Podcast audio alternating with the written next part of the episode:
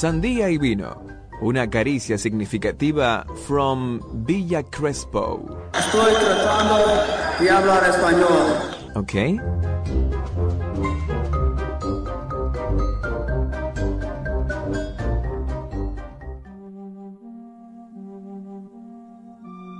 Bueno, acá estamos de vuelta en el piso de Sandía y Vino. Hoy volvemos con una hermosa columna que nos deja flasheando ese vocablo que usan los jóvenes ahora. Yo no lo ¿Cuántos uso. años tenés, Edu? Por Ah, eso yo, yo me excluyo de ese grupo, yo no lo uso, pero me gusta usarlo en joda, obvio, no, no habitualmente. Renuncien. Hoy no, hoy no había sonado el renuncio, todavía no me habían pedido la renuncia, así que ya, ya me siento realizado por el Son día los- de hoy. los destituyentes, los opositores. Inquietantes teorías. Inquietantes teorías, así es. No sé si Edu alguna vez participaste de esta columna. Me parece que no. No, bueno, hoy va a ser tu debut. Eh, y no va a ser debut y despedida porque vamos a seguir con las inquietantes teorías. Ahora les voy a contar. Es una columna que hacemos cada tanto, pero muy cada tanto, la tenemos ahí oculta, porque es una columna de misterio. Es una columna de cuestiones paranormales, de mitos urbanos, y cada tanto viene, nos pide. Ese cada tanto generalmente es cuando no está Martina. ¿Por qué? Porque Martina la odia la columna. ¿Por qué? porque dice que es una, dice ella que es una, en palabras textuales de Martina, es una falopa la columna esa. Y pero está excelente. Qué cosa es lo que le gusta a la gente. Bueno, te hay que decirle, Martina, si nos está escuchando. Hoy, Edu, en la columna vamos a hablar de un concepto que salió de las redes, que se son los icebergs. ¿Sabes lo que es ¿Qué un son? iceberg? No, o ¿qué- qué es un témpano. iceberg? A ver, puedo hacer una suposición. Por favor, sí. A ver, un iceberg o témpano. Bueno, es una cosa de agua, un coso de hielo en el medio del agua, una montaña de hielo, podríamos decir, en el medio del agua. Pero Sí. la gran, la gran parte del Es iceberg una falopeada la columna. está debajo del agua. Por eso Sí. a- esta la expresión solo se vio la punta del iceberg. O sea, Exactamente. Eso es. El iceberg es, como pasó con el Titanic, un gran bloque de hielo que solo se ve una pequeña parte en la superficie, pero debajo del agua se esconde todo el resto del iceberg, que es muchísimo más grande que la puntita de la superficie. ¿Qué ocurre? Ese concepto en Internet se utiliza para describir diferentes niveles de misterios, mitos urbanos o cuestiones paranormales.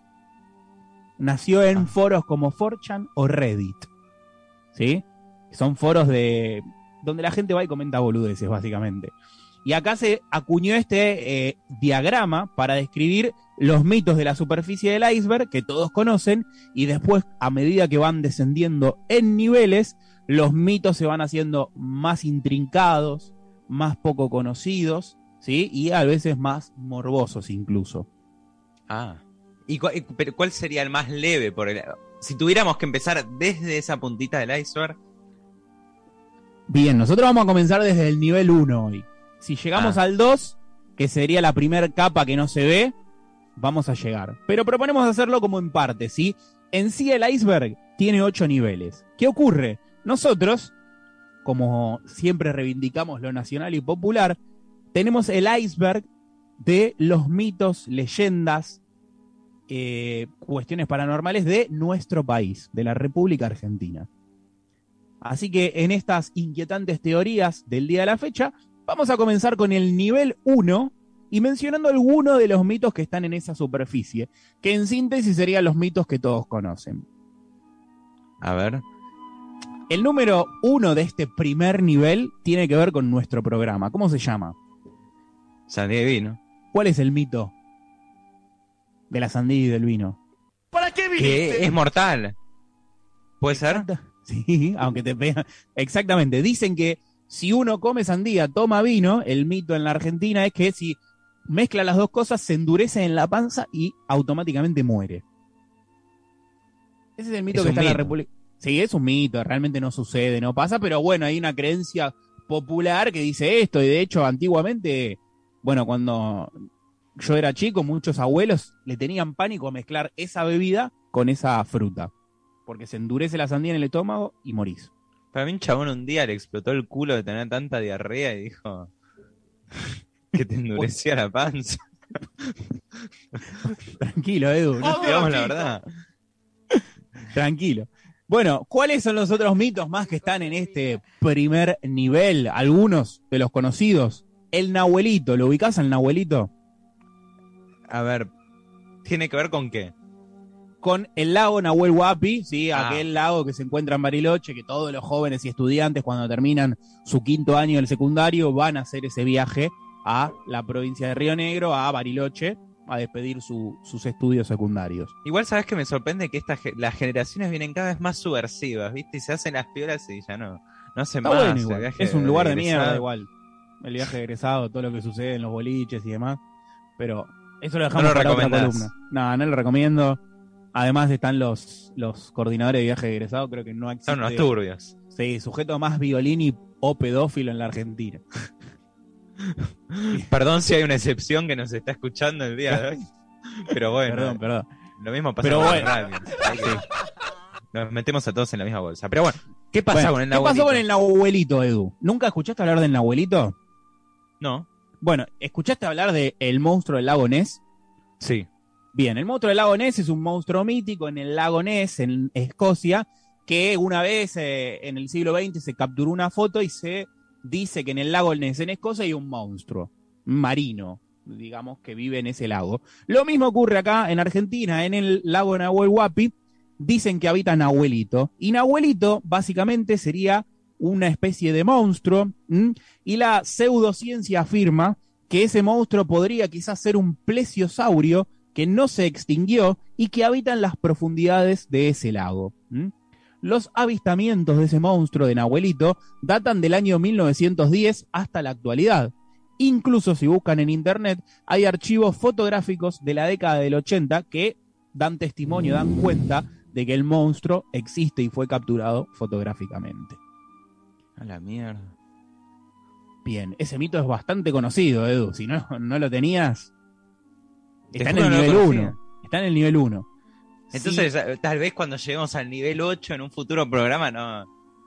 Voy a decir cómo mierda llegaste hasta acá. Sí, más o menos. Vos, eh, Marian, lo tenías el mito del Nahuelito, ¿no? Sí, sí, claro, claro, sí. Estaba al tanto. Es el mito, viene a ser el, el, el- ¿cómo es esto? El lago Ness, pero versión peronista. Tal cual. Una campop. Hay otro mito en ese lago que está en otro nivel. Que es- Ah, pero lo vamos a hablar después. Hay otro mito. Eh, ¿Qué más tenemos? El San Vino también lo conocías, Marian. Sí, sí, seguro, seguro, ya de muy chico, sí. Bien. Otro mito del nivel 1 es el Cerro Uritorco, que se encuentra en la provincia de Córdoba. ¿Mm? Ese conocido, el Uritorco, es el cerro más alto del Valle de Punilla en Córdoba. Y, a ver, pregunto, Edu, Marian, ¿saben lo que ocurre ahí? Sí. ¿Qué ocurre? No.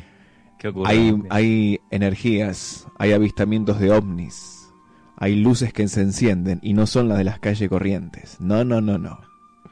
Oh. Como a lo Memphis. No, no, no ocurre eso.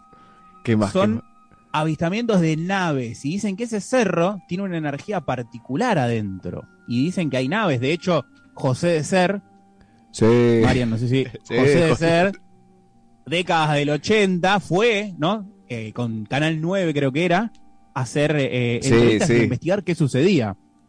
Córrase, bueno, córrase, le grita a uno. le gritan a él. Pero se flashean mucho los cordobeses. Bueno, y está también, esa, ¿no? también está esa misteriosa ciudad perdida, creo que era Erx. Exacto, que en las entrañas del cerro. Ahí ¿no? está, ahí está.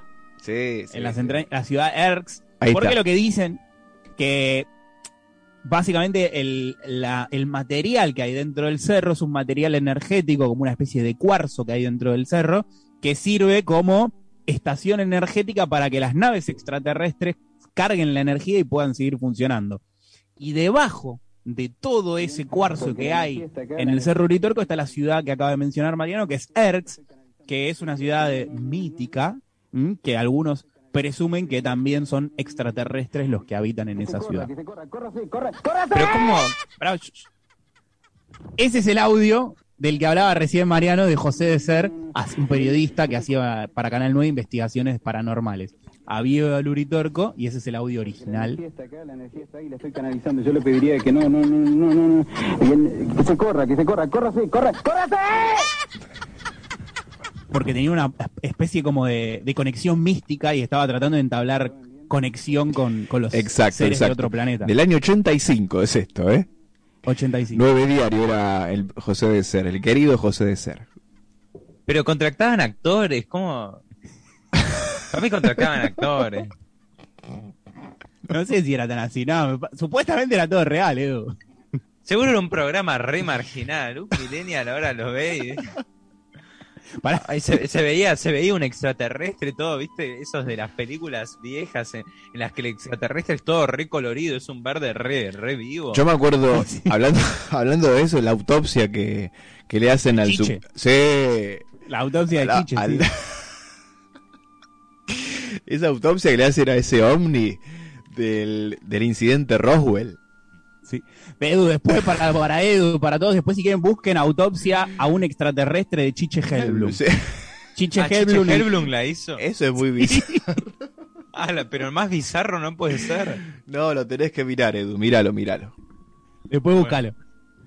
Bueno, seguimos en el nivel 1, el último mito. Hay varios, pero vamos a continuar en el nivel 1. El tercero y último, y pasamos al nivel 2. Eh, si yo les digo Tinelli, Clínica Fleni y Botella. Mm, Uh, me mataste ahí. No. Tinelli. rarísimo. No lo tienen. Bueno, hay un mito que se, si, si todo el mundo que frecuenta taxis seguramente lo ha escuchado, que se lo ha contado, siempre lo cuenta un taxista, este mito urbano. El mito urbano, generalmente, a mí me ha pasado y me lo ha contado un taxista realmente, y conozco mucha gente que lo ha contado, se lo ha contado un taxista, dice, cuando lo relata el tachero, que tiene un amigo o amiga que es médico o que es enfermero en el Fleni y que ese médico o enfermero tiene fotos de Tinelli en la clínica Fleni. ¿Y cuál es el mito? Que Tinelli ingresó una madrugada con una botella adentro de su ano No. No. y cerraron todo el piso del Fleni para que lo atiendan y le sacaran la botella que tenía eh, atravesada en el ano, porque estaba obviamente teniendo prácticas sexuales, y él por vergüenza hizo cerrar todo el piso para que le extrajeran la botella. Y el mito del tachero cuando lo cuenta dice que su amigo médico o enfermero, o médica o enfermera, tiene la foto del momento en el cual Tinelli estaba boca abajo en la camilla. Pero la Es pregunta que nos tenemos que hacer todos es ¿quién mierda es el amigo este? Que, o sea, ¿quién mierda es el enfermero que tiene tantos amigos tacheros? ¿Será toda una red de trata secreta en la que los taxistas están involucrados con los enfermeros? No tal, vez, tal vez el enfermero le metió en el orto un- una botella de cerveza. ¿no? No, no sabemos la práctica, no sabemos la verdad que siempre ocurre que un tachero cuente esta historia. A mí me la han contado, ¿sí? Y conozco otra gente, si bu- buscan van a encontrar el mito, está en internet y como les digo, siempre no sé por qué lo cuenta un tachero, obviamente diferente, ¿no? Porque hay muchísimos taxistas en la ciudad. ¿A qué hora? Porque la hora ¿A qué hora qué? ¿A qué No, hora la te hora dice-? No, y sí, a la noche, sí, porque generalmente las historias sí, sí. raras en los taxis pasan con los tacheros de madrugada. Eh, Tal vez fue un sueño tuyo.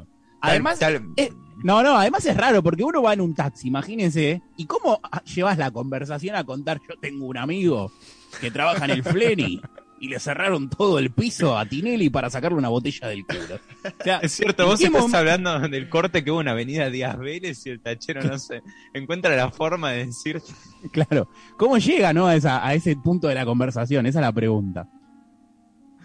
es rarísimo. Bien. Estos tres mitos, Edu, son de los cuatro, mejor dicho, cuatro mitos, el la sandía y vino, el nahuelito, el uritorco y Tinelli, eh, son los más conocidos, los más superficiales. Ahora sí, vamos a descender un nivel y a mostrar el primer nivel oculto, ¿sí? Ok. De los mitos, eh, cuestiones turbias, raras de la República Argentina. Vamos a hacer el nivel 2 y dejamos, ¿sí? Este nivel y continuaremos columnas siguientes con los demás niveles. El primer mito de este nivel que quiero traer es el caso de Ricardo Ford. Uh. Muy bueno. Tal vez el mito puede ser que esté. El youtuber Damián Cook sacó un podcast de toda la vida de Ricardo Ford. Bien, ¿qué dice? ¿Lo escuchaste? No, no lo escuché. Ah. Tal vez estaba. No. Quizás vos lo, vos lo habías escuchado. ¿Sabés quién pero- es? Edu, vos sabés quién es Ricardo Ford? ¿Lo recordás? Sí, un empresario que empezó tal vez muy de abajo. Siempre su sueño fue ser conocido y en sus últimos, creo que cuatro años de vida, logró hacerse ultra conocido con su, con su show, su reality que tenía en la TV. Exactamente, Ford Show creo que se llamaba. Bueno, un excéntrico millonario que en el 2009 el tipo con la gran cantidad de dinero que tenía, producto de la fábrica de chocolates que había heredado, que era Felford, el tipo de- decidió volcarse a los medios, ser mediático, ser famoso, cantar, bailar y hacer quilombo en la farándula. Eso lo decidió en el 2009.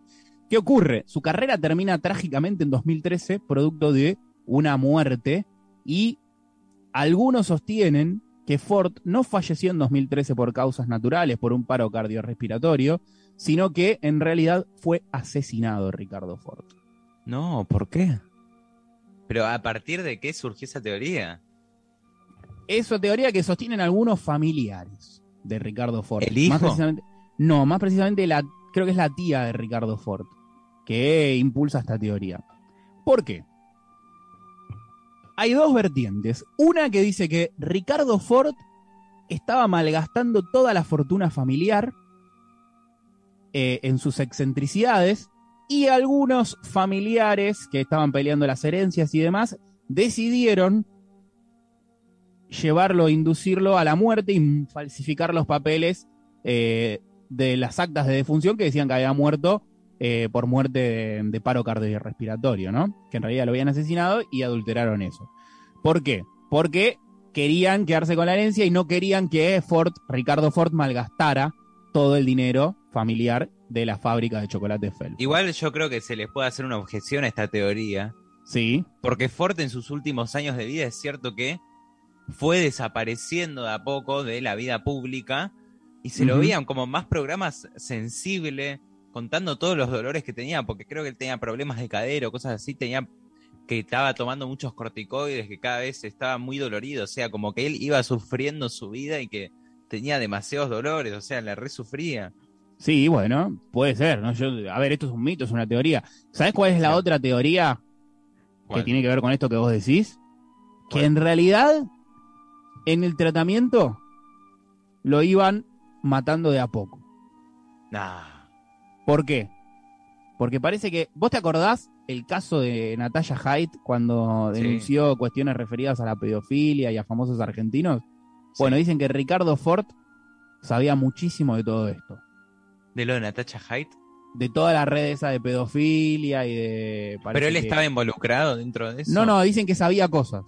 Muchas. Con, pero con, ¿con qué razón? O no sea, sé, ¿cómo? eso- m- más, no sé, dicen que conocía cosas que habían sucedido, viste que era una red muy intrincada, que se, Natalia Haidt en el programa de Mirta Legrand acusó a un montón Diego de periodistas, a Diego Latorre, acusó a Fantino, a Pagni, a Enrique Pinti, bueno, un montón de gente. Y parece que Ricardo Ford, como un empresario mediático, también era un tipo de la noche, era medio RPP en los 90, ¿viste? Relaciones públicas, bueno, tenía muchísima información. Y en 2013 se lo fueron como sacando de a poco, los servicios de inteligencia se lo fueron sacando de a poco de encima hasta que finalmente lo asesinaron. Porque no querían que hablara. ¿Qué teoría? Yo creo que si, que si una persona se pusiera a pensar demasiado, podría hacernos creer, o puede ser verdad, uno nunca sabe. No sé. No sé, no sé, es un mito. Yo lo traigo nada más y está en este segundo nivel del iceberg. Así que imagínate todo lo que hay en el octavo. El octavo debe ser Mm.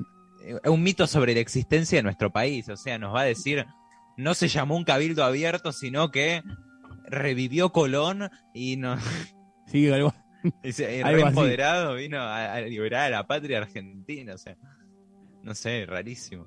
Bueno, vamos, si te parece, con el último mito de esta Dale. tarde que se encuentra en este nivel 2, ¿sí? Es un mito, pero tiene parte de realidad. ¿Qué pasó?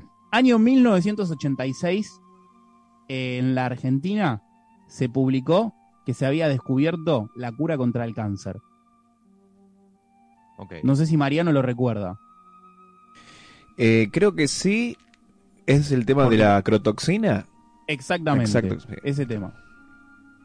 ¿Qué pasó? Revista Gente publicó, apareció en tele en un programa llamado La Noticia Rebelde, un médico llamado Juan Carlos Vidal, investigador del CONICET, que anunciaba que había descubierto la, la cura contra el cáncer basándose en la crotoxina. ¿Qué es la crotoxina? Como dijo Marian, es el veneno que tiene la serpiente de cascabel. Basándose en ese veneno, podía hacer un tratamiento que curara a las personas que tenían cáncer.